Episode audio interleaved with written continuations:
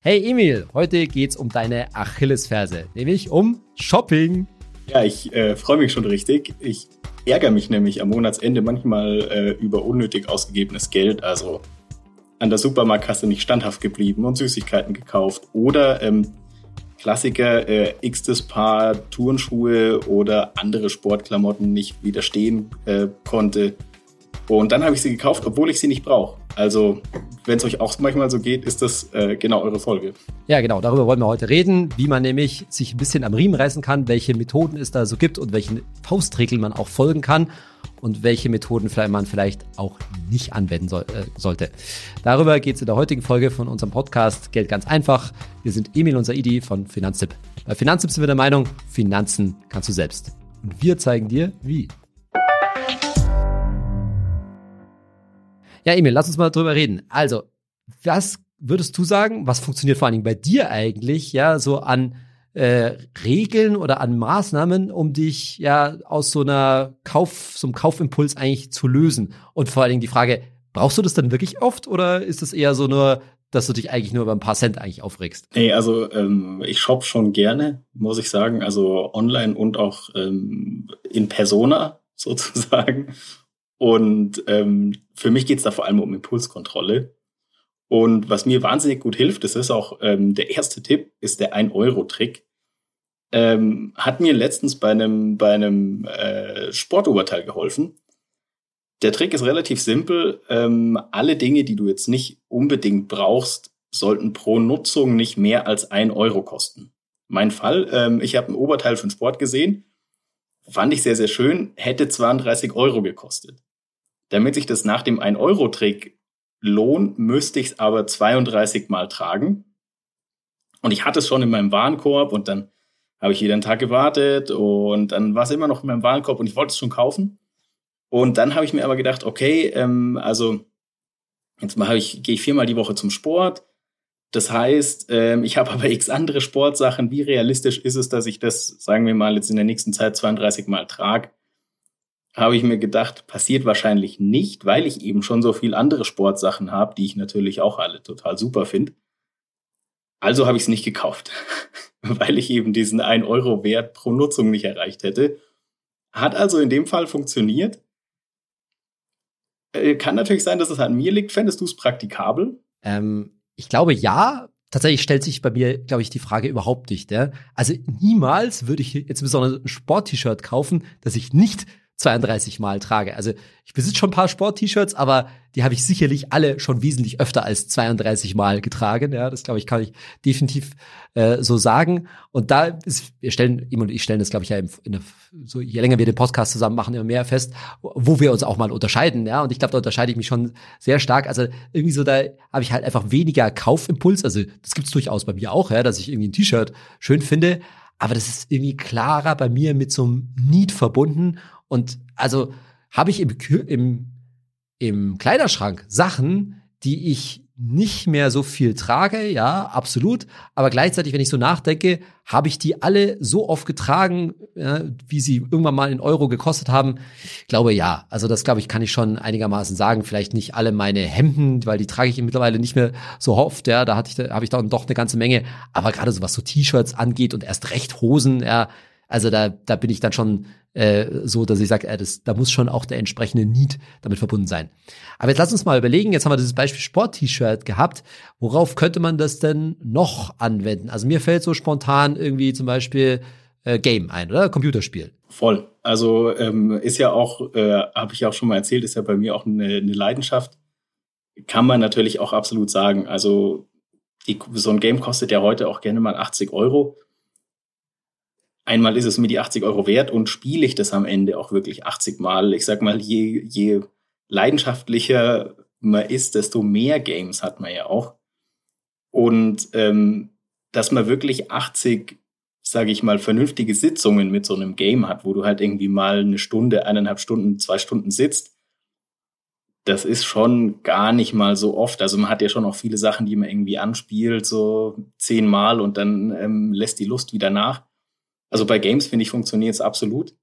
Äh, es gibt natürlich einen Fall, bei dem man, bei dem man das äh, nicht machen sollte, und das sind halt so richtig krass ähm, billige Sachen. Also gerade bei Klamotten sollte man einfach im Hinterkopf behalten, dass Nachhaltigkeit eine Rolle spielen sollte. Also ähm, nur weil das T-Shirt jetzt fünf Euro kostet und irgendwie super schlecht für andere Menschen und für den Planeten produziert ist, sollte ich es nicht kaufen, nur weil ich es bestimmt sechs oder sieben Mal trage. Also das sollte man einfach im Hintergrund, im Hinterkopf behalten, dass das bei so ganz, ganz kleinen Summen ähm, funktioniert die Regel nicht. Aber bei den größeren, sage ich mal, einwandfrei. Ja, genau. Also wir würden ja nie so sagen, oh ja, kaufe ich mir ein T-Shirt, fünf Euro, fünfmal tragen und dann wieder wegschmeißen. Also, hm. ich glaube, das ist, versteht sich auch von selbst. Abgesehen davon würde ich jetzt auch selber sagen, da muss ich mir, da muss ich mir wieder an die eigene Nase äh, fassen, weil ich da so der Sparfuchs bin, ne? Öfter mal für, oder ab und zu mal für fünf Euro ein T-Shirt in bester Absicht, das öfter zu tragen, im Urlaub natürlich gekauft, ne, an irgendeinem so Billigmarkt und so weiter. Naja, und im Nachhinein stellt sich natürlich heraus, dass es halt auch entsprechende Billigware war, die dann super schnell ein Loch hatte oder irgendwas in der Richtung. Und da hättest du mal lieber das, das Geld lieber stecken lassen sollen, ja, und lieber was ordentliches äh, äh, kaufen sollen. Und insofern passt es natürlich.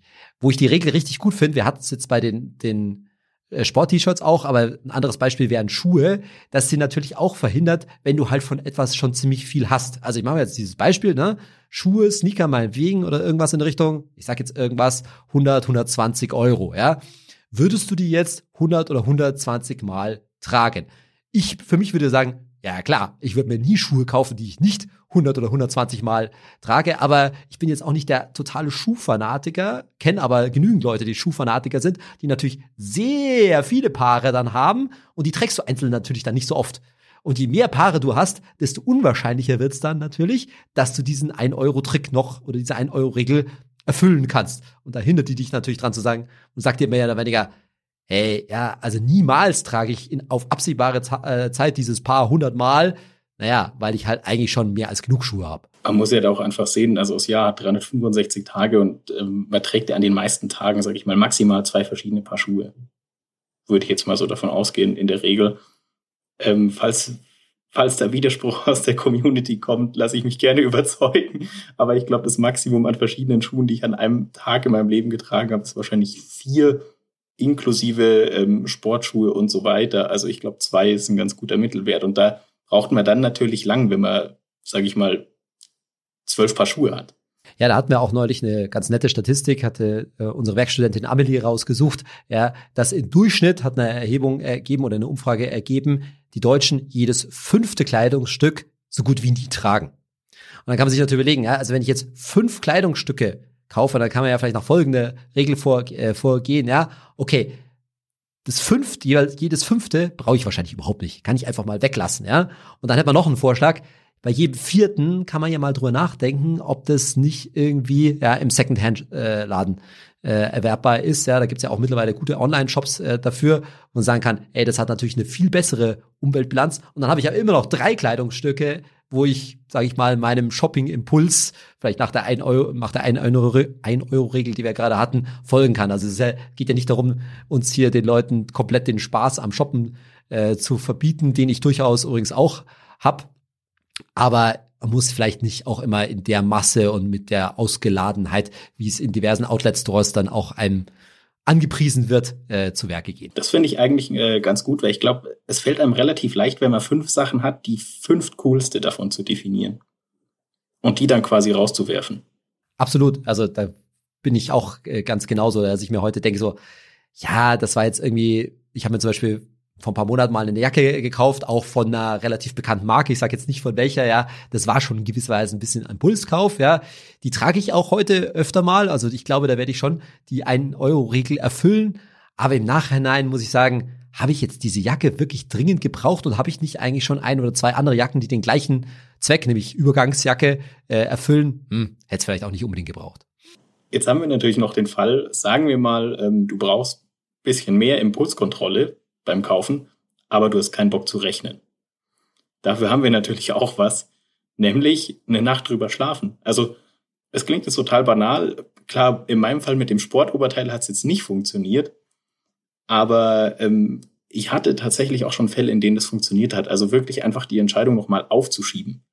Oder halt auch, man kann sich das als Regel für höhere Summen nehmen. Also ich sage zum Beispiel mal oberhalb von 50 Euro, oberhalb von 100 Euro, vielleicht auch mal eine Woche drüber schlafen bevor man was kauft. Glaubst du, bei dir würde das, äh, würde das klappen, um so den Kaufimpuls auszutricksen? Ähm, das klappt bei mir automatisch, weil ich mache das fast immer so. Also da bin ich schon jemand, der da sehr bewusst an der Stelle ein, äh, einkauft, der sich zu überlegen, also gerade bei größeren Summen. Ja? Also ich, ich würde mir, ich bin jetzt definitiv ja, so ein T-Shirt mal für 20 Euro oder so oder 35 Euro mitnehmen. Das kann mir durchaus mal passieren, ja. Aber jetzt Gegenbeispiel, teure Sneaker kaufen, das ist dann schon bei mir eine ziemlich bewusste Entscheidung, ja. Nee, jetzt, okay, jetzt brauchst du ein neues Paar, ja, und dann gebe ich, bin ich auch bereit dafür, das Geld für gute Qualität auszugeben, Abs absolut, ja. Aber was ich auch bei mir festgestellt habe, ich bin sowieso kein so wahnsinniger Freund, jetzt durch die Geschäfte oder die Einkaufsstraße, äh, Einkaufsfußgängerzone zu ziehen oder entsprechende Outlet-Stores abzukämmen. Ich bin da sowieso der totale Online-Shopper. Und da funktioniert es halt richtig gut. Warum? Naja, du hast was gefunden, denkst jetzt, ja, das ist es. Und dann, hast du vorhin schon angesprochen, lege ich es halt erstmal nur in Warenkorb. Und dann kann ich zumindest mal morgen immer noch wiederkommen. Dagegen, wenn du halt im Outlet-Store stehst und so weiter, denkst du, ah, da ist es jetzt, ich fahre bestimmt jetzt nicht noch mal die 50 Kilometer her oder sowas in, in der Richtung, ja, und das ist jetzt so weit runtergesetzt, ja, komm, das nehme ich, nehm ich jetzt mit. Und dann hinterher denkst du so, naja, aber irgendwie war die Farbe jetzt wirklich so richtig, das, was ich mir eigentlich vorgestell, äh, vorgestellt habe. Also das sind dann schon so Sachen, die, wo du völlig richtig sagst, da sollte man halt noch mal kurz in sich reinführen, weil diese ganze Psychologie, die in so einem Laden halt stattfindet, ja, das kennen wir ja alle mit Musik und vielleicht auch einer netten Verkäuferin und so weiter. Ne? Und dann steht auch irgendwie die Familie oder die Freundin nebendran und drängelt so ein bisschen, so, jetzt werd, entscheide ich halt endlich mal, ja, und dann willst du auch nicht knauserig erscheinen und nimmst es halt mal schnell mit.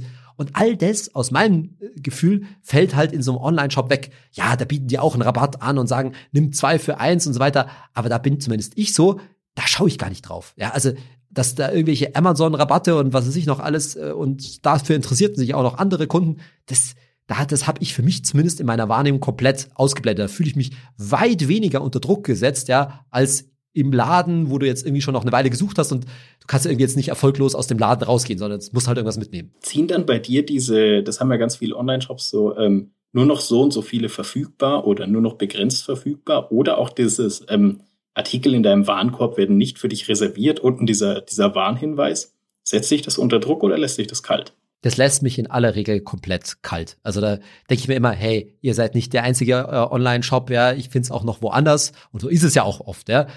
Also beim, gerade im Internet wird das Vergleichen ja oftmals, gerade bei so Standardprodukten, Schuhe oder sowas in Richtung, recht einfach gemacht, ja. Und beim ersten Kurs kennen, schaust du so, ah ja, da ist es total billig.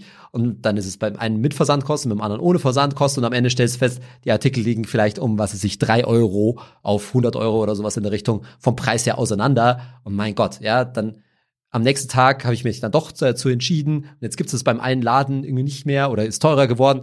Naja, beim anderen gibt es halt noch für drei Euro mehr. Mein Gott, auch nicht die, nicht die Welt, ja. Das, das ist mir dann lieber, eine gescheite Entscheidung zu, äh, zu treffen und mich dann nicht so extern beeinflusst zu fühlen, als von einer soliden Entscheidung, die ich jetzt selber auch nochmal äh, getroffen, äh, getroffen habe. Das ist ja auch meistens so. Gerade die gleiche Preistransparenz, die wir als Verbraucher haben, ja, zu sagen, ah ja, bei dem Shop sind es, ja, was weiß ich, 99, äh, 99 Euro 99 und beim anderen sind es 103,99 oder irgend sowas in Richtung. Naja, die haben doch die Händler auch. Ja, also kannst du doch wetten, dass es wahrscheinlich, nicht immer, aber eine ziemlich hohe Wahrscheinlichkeit hat, dass es das gleiche Produkt in einem anderen Online-Shop für einen vergleichbaren Preis nochmal gibt. Nicht immer natürlich, kann auch mal ein toller, tolles Schnäppchen sein. Dann haben wir ja jetzt, ähm, sage ich mal, für Klamottenshopping zwei Tricks. Oder ich würde mal sagen, vor allem für Klamottenshopping. Aber jetzt bleibt natürlich noch ähm, die fiese Heißhungerattacke an diesem, ich nenne es immer das Quengelregal an der Kasse, wo dann so ähm, diese ganzen verschiedenen Schokoriegel hindrapiert sind. Oder es gibt so eine gibt es jetzt auch immer öfter so eine Eistruhe vor der Kasse. Ähm, super gemein, ist für mich auch tatsächlich ein bisschen Minenfeld. Aber dafür habe ich auch einen Trick. Ähm, ganz, ganz altmodisch ähm, Einkaufsliste machen. Also am besten natürlich, also vorher die Einkaufsliste schreiben und man sollte am besten satt dabei sein. Ansonsten kann es natürlich ein bisschen eskalieren und wirklich nur aufschreiben, was man braucht und mir fällt es dann tatsächlich ähm, leichter, diesen Süßigkeiten oder auch irgendwelchen Snacks zu widerstehen und einfach nur stur meine Liste abzuarbeiten, weil da kann ich dann ja, ähm, sage ich mal, voll in den, in den Checklisten-Modus kommen und das richtig klemmbrettmäßig abhaken. Und was nicht ähm, auf der Liste steht, ist einfach tabu, weil die Liste ist quasi der König beim Einkaufen. Ähm, machst du die Einkaufslisten, Saidi? Oder bin ich da, äh, bin ich da eine ungewöhnlich altmodische Person? Ich mache mir teilweise Einkaufslisten, also Listen für Sachen, die nicht äh, alltäglich sind. Ne? Also ich brauche mir jetzt nichts zu, äh, aufzuschreiben, dass wir Eier oder Milch oder sowas brauchen. Das muss ich zwar vorher nachschauen, aber das kann ich mir dann schon ganz gut merken. Aber wenn man halt was, was außer der Reihe oder was man nicht so oft kauft, äh, das muss ich mir tatsächlich schon im Handy äh, notieren. Das, ma das mache ich schon. Ich habe noch halt das Thema so ein bisschen Tipps für Eltern, ja. Also das eine ist, äh, dass ich äh, paar hungrige Jungs zu Hause habe, ja, denen ich dann sage, bitte, ich gehe jetzt dann zum Einkaufen, schaut mal nach, was ihr so von eurem Zeug, ob das jetzt zum Beispiel Müsli ist oder sowas, dass die das äh, bitte schön nachschauen sollen, was sie da und auch in der entsprechenden Menge brauchen äh, wollen. Und dann ist das nächste, jetzt nimmst du die mit zum Einkaufen und jetzt kommt genau dieses mit dem Quengelregal. Ne? Und äh, auch wenn meine Jungs schon ein bisschen größer sind, die sind da absolut nicht gefeit. Ne? Das da noch und das da noch. Ja. Einerseits sage ich, ich möchte, dass ihr zum Einkaufen mitgeht, damit ihr auch lernt, das Einkaufen lernt und auch überlegt, was wollt ihr denn gerne essen und was ist auch ein halbwegs gesund bei, beim Essen, was ist nicht, äh, was ist nicht so gesund. Aber dann hast du dieses Quengelproblem. Was ich mache, ich gebe dir ein Budget, sagen, ja, du darfst zum Einkauf mitkommen, dann darfst du dir auch was aussuchen und das darf kommt darauf an, welche, welche Laune ich da habe, ja, äh, maximal drei Euro zum Beispiel kosten. Oder vielleicht auch mal fünf, wenn ich einen guten, wenn ich einen guten Tag habe. Ja, das war's dann aber auch. Das Budget dürfen sie halt aufpassen. Und dann gibt's halt auch dieses Thema, hey, aber können wir nicht noch die Chips mit, äh, mitnehmen? Ja, wir können schon die Chips mitnehmen, aber dann musst du die Schokolade und die Gummibärchen zurückstellen. Alles okay, ja. Also das, das, das dürfen sie dann. Und sie wissen auch, dass es dieses Budget gibt's nicht, äh, nicht so oft. Also die, meinetwegen die Gummibärchen, die müssen dann schon mal für zwei Wochen, sage ich mal, reichen. Und wenn sie meinen, sie müssen die an, an einem Abend äh, äh, verschlingen, gut, da würde ich dann wahrscheinlich auch einschreiten, ja, ähm, ja, dann wissen sie auch, dann sitzen sie erstmal zwei Wochen auf dem Trocknen. Aber das ist, glaube ich, äh, tatsächlich ganz smart. Ich kenne das sonst mit, äh, man darf sich eine Sache aussuchen.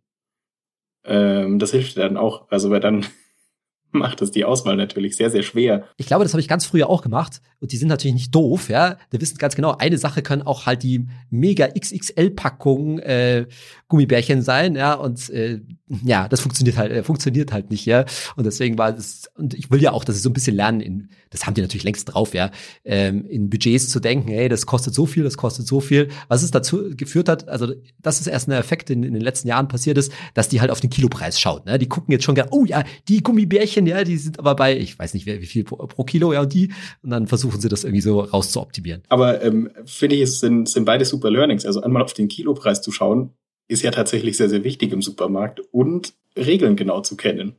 Also wenn eben nur im Regelbuch steht, du darfst nur eine Sache mitnehmen, ist es natürlich schlau, wenn ich die, ich sag mal, die Familienpackung Gummibärchen da raustrage. Also alles richtig gemacht.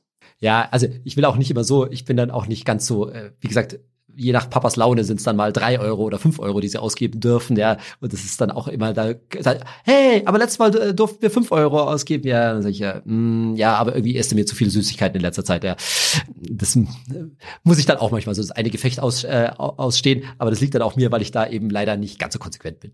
Aber ähm, Geld ausgeben ist ein super Stichwort für unseren nächsten Tipp, um nicht so viel Cash oder ich sag mal jetzt bar oder mit Karte in Supermärkten oder irgendwelchen Einkaufsläden zu lassen. Und zwar öfter bar zu zahlen. Ähm, das tut nämlich Studien zufolge mehr weh, als mit Karte oder dem Smartphone äh, zu zahlen. Also du siehst und spürst, wie viel du gerade ausgibst und das äh, nennt sich dann Pain of Paying. Also es ist für dich quasi unangenehmer, so zu bezahlen. Ähm, funktioniert das bei dir, Saidi? Also ich persönlich glaube, ich brauche es nicht. Ich bin da dann doch zu äh, geplant sozusagen in meinen Ausgaben und ich weiß auch, was wir so ungefähr durchschnittlich für so einen typischen Wocheneinkauf ausgeben sollten, sage ich, äh, sag ich jetzt mal. Abgesehen davon, dass ich kein Bargeldfreund bin, das muss ich einfach so sagen. Für mich ist Bargeld echt, für mich ist das Bargeld der Pain, ja, muss man ganz klar sagen. Aber ich weiß ganz genau, das ist natürlich ein, ja, Leute liebe Hörer, liebe Hörer, vielleicht gehörst du dazu, aber auch nicht. Das ist wieder so ein Blick in den Spiegel, der berühmte, ja. Bin ich da eher geneigt, mal das Geld zu schnell aus dem Geldbeutel wandern zu lassen? Und dann ist ganz klar, da hat man es natürlich bar eher mal im Blick und hat es irgendwie auch besser im Gefühl. Wenn du natürlich der eiskalte Excel-Rechner bist, ja, wo es überhaupt keinen Unterschied macht, ob du es jetzt per Karte, Smartphone oder Bar bezahlst, ja, dann finde ich auch immer, kann man sich das Bargeld auch ein bisschen sparen und nochmal der, der Hinweis jetzt wieder aus Elternperspektive, mit kleinen Kindern ist das natürlich schon eine gute Idee, ja? weil für die ist natürlich so eine Karte total abstrakt und die verstehen auch die Zahlen nicht, die da an der Kasse aufscheinen. Wenn die da sehen, wie das Geld aus Mamas oder Papas Geldbeutel rausgeht, das bringt jetzt, wenn du wirklich kleine Kinder hast, schon dahin, überhaupt mal so ein erstes Verständnis für Geld und Geld ausgeben, für ein Budget auch zu gewinnen. Bei mir funktioniert es tatsächlich ähm, ein bisschen in so einer umgekehrten Bewegung. Also ich habe mit Bargeld totale Pain of Paying, ähm, aber jetzt nicht so, weil das für mich dann mehr sichtbar ist, sondern es ist gar nicht so leicht, Bargeld abzuheben. Also ich muss halt zum nächsten Geldautomaten, an dem ich abheben kann, 20 Minuten laufen. Und wenn ich das dann mal mache und Bargeld abhebe und ich habe nur Bargeld dabei, dieses Bargeld ist für mich ja super schwer zu bekommen in der Logik und das äh, motiviert mich tatsächlich, möglichst wenig Bargeld auszugeben. Also die, das Ding funktioniert bei mir, aber halt indirekt. Das ist für mich wirklich, wenn ich da nur Bargeld dabei habe, denke ich mir so, oh, okay, also klar, man kann sich das easy leisten. Ich denke mir, oh, wenn ich das jetzt ausgebe, dann muss ich übermorgen wieder 20 Minuten zur Bank laufen und eigentlich habe ich da gar keine Lust drauf und es regnet und außerdem muss ich 20 Minuten laufen. Also bei mir funktioniert Pain of Pain, nur nicht ganz im klassischen Sinn. Liebe Leute, was ihr da raushört, ist, dass Emil jetzt nicht so richtig in der Downtown-Großstadt wohnt. Aber das lassen wir jetzt mal so stehen. Das ist, das ist wahr. Bei mir muss man 20 Minuten zum nächsten Geldautomaten laufen. Aber äh, wir haben noch eine extremere Version davon. Also ähm, man kann natürlich alles auf die Spitze treiben. Und äh, das ist das sogenannte Cash Stuffing. Also sozusagen wörtlich übersetzt Bargeld stopfen. Und das war mal auf TikTok ein ziemlicher Hype. Prinzip ist relativ einfach. Du holst, da erhebst dein ganzes Gehalt in Bar ab. Wenn du es bekommst, dann bestellst du ein Budget auf äh, und teilst es tatsächlich physisch auf. Also du hast einzelne Umschläge mit einem festgelegten Zweck. Ich sag mal, wie so Haushaltstöpfe in der Politik. Also du hast den Umschlag Miete, den Umschlag Essen, den Umschlag Tanken, Klamotten, Spaß und so weiter. Und da kommt jetzt das jeweilige Geld genau für diesen Zweck rein. Und wenn du dann zum Beispiel einkaufen gehst, nimmst du halt das Geld aus dem äh, Essensumschlag und ziehst los. Und mehr Geld als das da drin ist, gibt's aber für den Monat nicht. Also wenn es aufgebraucht ist, äh, hast du Pech gehabt und musst quasi die letzten fünf Tage Nudeln essen. Ohne Soße. Das ist natürlich relativ extrem. Ich sag mal, du kannst ja sehen, dass, also jeder Euro hat so einen, so einen sichtbaren Zweck. Und du hast alles im Griff. Man hat einen sage ich mal, einen richtigen physischen Überblick über das Budget und über die Finanzen. Ist aber schon ganz schön krass eigentlich, oder? Ja, genau. Also ich, dieses Cash-Stuffing, ich habe mir das am Anfang so angeschaut und mein erster Gedanke war, naja, also weil die das natürlich auf TikTok vor allen Dingen auch, glaube ich, vielen Jugendlichen vermitteln, vermitteln wollen. Die Grundgedanke finde ich total gut. Nur die Execution, ja, die Ausführung, da dreht es mir ein bisschen den Magen um, ne? Weil einerseits diese Idee, feste Budgets für Sachen zu haben, finde ich total gut. Ja, auch damit, die, das ist ja, geht ja auch ganz viel um Ausgabenkontrolle, die dann auch junge Leute lernen sollen, dass das Geld halt nicht unbegrenzt ist und dass man nicht in Dis Dispo gehen soll, vor allen Dingen dann, wenn man das erste eigene Gehalt bezieht und so weiter. Und das finde ich total sinnvoll. Und auch wir bei Finanzen würden sagen, wenn du es einfach halten willst, dann mach doch so ein Budget, zum Beispiel nach der, und jetzt haben wir die nächste Regel für den heutigen Podcast, nach der 50-30-20-Regel. Die würde besagen, versuch so zu leben, dass du 50 Prozent deiner monatlichen Einnahmen für Fixkosten ausgibst. Also da zählt natürlich die Miete äh, drunter, da zählt alles, was du einfach zum Leben äh, brauchst, da zählen auch die notwendigen Lebensmittel und so weiter drunter. Das sind die 50 Prozent. 30 Prozent, die kannst du für Freizeit, Spaß, Entertainment ausgeben. Da würde drunter, äh, auch sowas drunter fallen wie das Netflix-Abo, ja, ganz klar. Das ist nicht laufende Fixkosten, sondern dafür kann ich mich entscheiden oder auch dagegen entscheiden. Da würde auch ein Restaurantbesuch natürlich äh, drunter fallen, zumindest mal anteilig, ja, weil normalerweise würdest du natürlich nicht so viel Geld fürs Essen ausgeben wie im, äh, wie im Restaurant. Und auch das Ansparen übrigens für den nächsten Urlaub ist natürlich logischerweise auch Spaß und Freizeit. Und 20 Prozent, ne, also 50, 30, 20, 50 Prozent wirklich fix Lebenshaltung, 30 Prozent Vergnügen, ja, und 20 Prozent solltest du wirklich wegsparen, anlegen, ja. Da würden wir natürlich sagen, Vier-Töpfe-Prinzip, Tagesgeldkonto und ETF-Depot, also zwei Zahlungsströme, Dauerauftrag aufs Tagesgeld, ETF-Sparplan. Wenn du insgesamt 20 Prozent schaffst, wegzusparen, ist ganz gut. Wie das bei dir jetzt, lieber Hörerinnen, lieber Hörer, konkret aufgeteilt ist, das hängt, hängt davon ab. Ich sage ja immer, bei so einem Arbeitnehmerin oder Arbeitnehmer um die 30 werden 15 Prozent in den ETF-Sparplan schon ganz gut und dann könnte man vielleicht noch 5, Euro, äh, 5 Prozent aufs Tagesgeld äh, laufen, laufen schieben, so um Notgroschen zu haben, aber immer unter der Voraussetzung, dass man halt auf dem Tagesgeldkonto schon ganz ordentlich was hat. Das ist jetzt so eine Möglichkeit, wie man so eine Budgetierung angehen kann. Und wie gesagt, die Idee bei dem Cash-Stuffing, die ist schon ganz gut, aber die hat halt auch erhebliche Nachteile, Emil, oder? Absolut. Also ähm, richtiger Painpoint ist natürlich die Miete zu zahlen. Also du musst den Mietbatzen, sage ich mal, ja wieder rechtzeitig auf dein Konto einzahlen. Das kostet einmal Zeit, zum Beispiel bei mir ähm, 20 Minuten zu Fuß und dann zurück nochmal 20 Minuten. Und du solltest es natürlich nicht vergessen. Und Zusatzfrage, was passiert, wenn du jetzt im Urlaub bist? Du musst ja trotzdem Miete zahlen. Dann äh, Online-Zahlen ist super umständlich. Und ähm, was vor allem mich wahnsinnig beunruhigen würde, du hast natürlich dein, dein wichtigstes finanzielles Asset ist ja in der Regel dein Gehalt. Und das liegt halt bei dir auf einem Haufen rum. Ich meine, klar, es ist jetzt irgendwie super unwahrscheinlich, dass es bei mir daheim brennt oder dass es ein Hochwasser gibt oder dass jemand bei mir einbricht. Aber wenn es passiert, ist es halt richtig, richtig schmerzhaft. Und auf der Bank habe ich das halt nicht ich meine, bei deinem normalen Girokonto, ich gehe mal davon aus, da liegen bei den meisten von uns weniger als 100.000 Euro drauf. Wenn jetzt die Bank pleite geht, ist es von der Einlagensicherung geschützt und du kriegst es raus. Also da hast du das Problem einfach nicht. Und was halt auch richtig unangenehm ist, ist äh, ETF-Sparpläne und dafür Geld zur Seite legen. Weil du musst ja alle Rechnungstermine für jede Versicherung, für deinen Sparplan, alles musst du im Blick haben. Und wenn du zum Beispiel per Bankeinzug zahlst, immer ähm, rechtzeitig für ausreichend Deckung auf deinem Konto sorgen. Also da finde ich es einfacher, das Geld einfach direkt auf dem Konto zu lassen. Und ähm, ich vermute mal, Geld in Bar anzusparen, man könnte das natürlich machen, ist natürlich nicht so schlau, weil äh, du hast halt absolut Nullzins oder mit Inflation immer Negativzins, oder?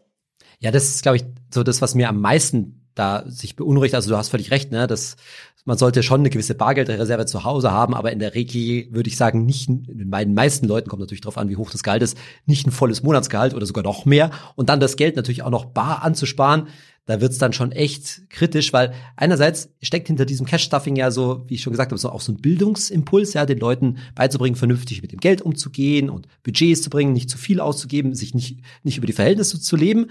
Andererseits, was halt in dieser Cash-Denke völlig daneben ist, neben dem, dass halt das ganze unbare Zahlen in der modernen Welt, Online-Geschichte damit überhaupt nicht dazu passt, ist, dass da kein Bewusstsein für Inflation ist.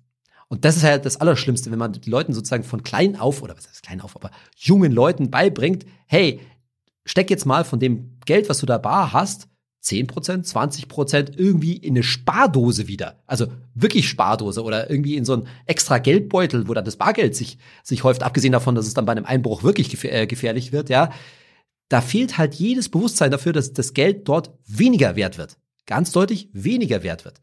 Also da finde ich das moderne Mittel, was ich immer sage, da brauchen wir noch gar nicht über ETF-Sparpläne reden. Einfach den Leuten am Anfang beizubringen, spart erstmal weg und automatisiert dieses Sparen. Also macht einen Dauerauftrag am Monatsanfang auf ein Tagesgeldkonto. In der Höhe, wie ihr euch gut fühlt.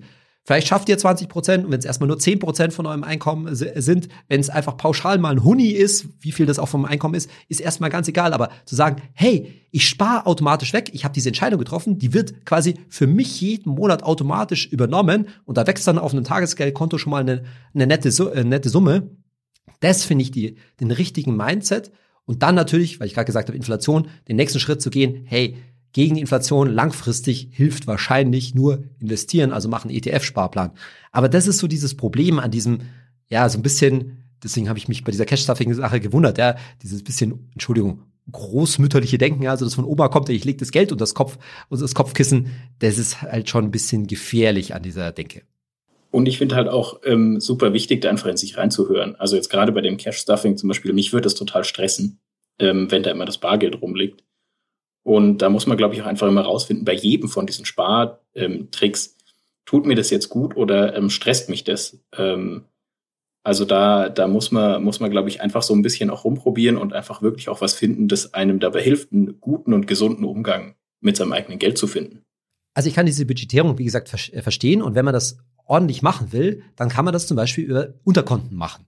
Diese Unterkonten kann ich unterschiedlich gestalten. Also eine gängige und praktische Möglichkeit, würde ich sagen, nämlich nicht ein Tagesgeldkonto zu haben, wie ich es jetzt zum Beispiel habe und wie ich es im Viertöpfe-Prinzip vorschlage, sondern mehrere Tagesgeldkonten zu haben. Also, was ich kann nicht zum Beispiel machen, ich sage, ich habe ein Tagesgeldkonto, das ist wirklich die eiserne Reserve, das ist nur der Notgroschen. Und das packe, packe ich auch ganz weit weg, ja, und da gehe ich nie ran. Okay. Und dann habe ich ein zweites Tagesgeldkonto, das ist mein eigentliches Sparkonto. Da geht der Dauerauftrag, also wenn der, wenn der Notgroschen mal voll ist, dann bleibt er da erstmal, muss dann aufgefüllt werden, wenn es mal wirklich reinbrennt. Aber so das normale Sparen, zum Beispiel für das nächste Auto oder für den nächsten Urlaub oder was ich mir halt sonst mal gönnen will, das geht auf ein eigenes Sparkonto und das hat dann auch einen bestimmten Zweck. Den schreibe ich quasi da so für mich gedanklich drauf. Hey, das ist fürs Auto, das ist für oder nächste, nächste Weltreise oder sowas in der Richtung. Und wenn ich es noch ausführlicher machen will, dann trenne ich auch noch Sparen und Spaß. Also ich sage, okay, also, sagen wir mal, 10%, 15% gehen ETF-Sparplan. Ein, ein Topf. Nächster Topf, ich habe einen Notgroschen, ne? ein Tagesgeldkonto. Dann habe ich ein Sparkonto, da gehen nochmal zehn Prozent hin. Das hat dann einen bestimmten äh, Spar Sparzweck, zum Beispiel eben Auto oder Urlaub. Und dann gibt's noch ein letztendlich drittes Tagesgeldkonto, das ist das Spaßkonto. Und da gehen jetzt zum Beispiel, ich sage irgendwas, ja, 20 Prozent vom Einkommen drauf, die jetzt nicht automatisch vom Konto abgebucht werden, wie Netflix oder was, aber von diesem Geld, das da drauf geht, am Monatsanfang, ja, davon bezahlen wir alles pro Monat, was uns Spaß macht. Da geht auch ein Restaurantbesuch dann weg, da geht ein, Eintr ein Kinobesuch weg, da geht auch ein ich, ich äh, sag mal irgendwas, ja, also das Kleidungsstück, das ich mir jetzt diesen Monat zum Spaß in dem Sinne äh, kaufe und nicht, weil es nicht unbedingt bereue. Und das Coole an diesem System, ich mache es nicht so, aber das kann man schon, finde ich, echt gut machen, dann ganz bewusst dieses Spaßkonto aber am Monatsende auch leer zu machen zu sagen, hey, da ist noch ein Huni, was machen wir denn damit? Da können wir jetzt was Cooles davon machen, sich das auch wirklich zu gönnen. Das wird mir manchmal, alter Sparfuchs, der ich bin, vielleicht ganz gut zu tun, zu sagen, hey, nee, da liegen jetzt beispielsweise 100 Euro, die GAF, dafür darfst du dir jetzt auch was gönnen, weil alles andere, das ganze andere Sparen und die Altersvorsorge und die laufenden Kosten und so weiter, ist alles erledigt und die 100 Euro, die geben wir jetzt bewusst für was Schönes mit der Familie zum Beispiel aus. Dann gilt, würde ich sagen, einfach cool bleiben und einen Weg finden, der für dich funktioniert, oder? Absolut, ja. Also ich glaube, da muss halt jeder, da gibt's nicht die eine beste Methode, da muss jeder für sich das finden. Nur, glaube ich, alles nur immer bar zu machen, das funktioniert halt in der heutigen Zeit nicht mehr. Dann, bevor ich jetzt wieder zum Shoppen gehe, ähm, ganz wichtig, wir haben noch ein paar Fragen von äh, Zuhörerinnen und Zuhörern reinbekommen. Und da wäre die erste, hey Saidi, will VTN-Pix wissen, sollte man den Sparerpauschbetrag wegen der gestiegenen Zinsen anders verteilen und besser ausnutzen? Ja, tatsächlich, da sollte man tatsächlich was ändern. Also, ihr habt ja, liebe Hörerinnen, liebe Hörer, 1000 Euro mittlerweile, nicht mehr 801 Euro, sondern 1000 Euro ab diesem Jahr jetzt frei. Und die kann man per Freistellungsauftrag auf seine unterschiedlichen Konten und Depots und so weiter, also pro Bank letztendlich immer verteilen. Und zunächst einmal, wenn du das gut verteilen musst und das muss jeder für sich selber auch, ja, tracken. Also da braucht es tatsächlich so eine kleine Tabelle, wo ich weiß, wo, wie viel von den 1000 Euro habe ich auf welche Bank gesetzt und das sollte man auch eher nicht überziehen. Das ist meistens nicht so gut. Da könnte mal das Finanzamt anklopfen. Wenn ich das jetzt nicht optimal verteilt habe, ja, dann kann es zum Beispiel sein, dass ich bei meinem Tagesgeldkonto nicht genug freigestellt habe, weil aufs Tagesgeldkonto, vor allen Dingen, wenn ich das jetzt in letzter Zeit gewechselt habe, was in vielen Fällen jetzt gerade eine gute Idee ist, weil wahrscheinlich auf deinem alten Tagesgeldkonto es nicht so viel Zinsen gibt wie irgendwo anders, dann muss ich das auch neu einstellen, muss, wenn ich da jetzt zum Beispiel zwei Prozent äh, bekomme, dann ist das wahrscheinlich locker mal das Vierfache oder Fünffache, was ich bisher an Zinsen bekommen habe. Also muss ich da den Sparerpauschbetrag bzw. den Freistellungsauftrag erhöhen. Und genauso kann es mir passieren, wenn ich jetzt zum Beispiel bei Trade Republic auf dem Verrechnungskonto Geld liegen habe, ja, ach, da kriege ich auch Zinsen, dann kann ich da auch einen Freistellungsauftrag äh, hinsetzen. Und das heißt, das muss man schon neu alles einstellen. Besser ausnutzen, ja, kann ich das. Zum Beispiel mit meinem ETF-Depot. Da gibt's ja mehrere Methoden. Eine Methode wäre am Anfang vor allen Dingen, solange ich da noch was frei habe, einen ausschüttenden ETF zu besparen, der mit den Ausschüttungen dann den Sparerpauschbetrag ausnutzt. Aber, das haben wir ja auch schon äh, äh, diskutiert auf diversen Kanälen, auch ein Tesorierer, wenn der dieses Jahr steigt, dann muss man dann eine Vorabpauschale besteuern. Haben wir ein Video zum Beispiel auf YouTube dazu gemacht. Das nutzt den Sparerpauschbetrag dann auch etwas besser aus. Jetzt kann man sagen, das ist mir alles viel zu nervig. Ja, da muss ich hier 50 Euro freistellen und da muss ich 500 Euro freistellen und da muss ich dann 450 Euro freistellen. Das ist mir alles viel zu umständlich. Kann man auch so sagen. Denn es gibt auch eine einfache Möglichkeit, ja, ich mache überhaupt keine Freistellungsaufträge oder ich mache die halt irgendwie, spielt auch gar keine Rolle. dann werden mir vielleicht an der einen oder anderen Stelle mal Zinsen abgezogen, aber nächstes Jahr, liebe Hörerinnen, liebe Hörer, musst du sowieso oder solltest du eine Steuererklärung machen. Und in diese Steuererklärung trägst du dann die Bescheinigungen, die du von den ganzen Banken bekommst, hast ein, einfach über eine Steuersoftware. Und da werden dann, wenn das so eingetragen wird, die 1000 Euro Freibetrag pro Person automatisch ausgenutzt. Und wenn ich dann, wenn sich sozusagen unterm Strich herausgestellt hat, dass du zu viel Zinsen irgendwo gezahlt hast, dann kriegst du die über deine Steuererklärung sozusagen wieder erstattet, beziehungsweise die musst halt nicht ganz so viel Steuern zahlen am, am Ende. Also da kann man sich auch einfach machen. Ich mache das übrigens so, ja, weil ganz ehrlich, ich achte da überhaupt nicht mehr drauf, wo mein, wo meine Freistellungsaufträge wie über, äh, über, äh, verteilt sind. Und wenn ich da irgendwo mal ein paar Euro Zinsen zahlen muss, das juckt mich jetzt ehrlich gesagt nicht so. Das ziehe ich einfach immer über die Steuererklärung im nächsten Jahr einfach glatt und dann weiß ich auch, dass ich sozusagen nichts vergessen habe. Jawohl. Und es gab noch äh, eine Bitte von äh, Natil-29. Wir sollen doch bitte mal eine Folge über Robo-Advisors machen. Dazu kann ich nur sagen, die ist tatsächlich in Arbeit. Ihr müsst euch nur noch ein bisschen gedulden. So machen wir das. Emil, dann hoffe ich mal, du wendest die heute gehörten Tipps in Zukunft selber an, inklusive 1-Euro-Trick und allem anderen, ja, um deinen Kaufimpulsen in Zukunft besser widerstehen zu müssen. Ich habe das ja nicht nötig, sage ich jetzt mal großkotzig. Nein, also für mich ist es auch mal ganz interessant, sozusagen zu hören, wie andere Leute mit ihrem Geld umgehen. Ich werde mein Bestes geben, versprochen. Vielen Dank dir, Saidi. Ich danke euch, liebe Zuhörerinnen und Zuhörer, fürs Zuhören und ich hoffe, ihr seid bei der nächsten Folge von Geld ganz einfach wieder mit dabei. Bis zum nächsten Mal, auch Emil.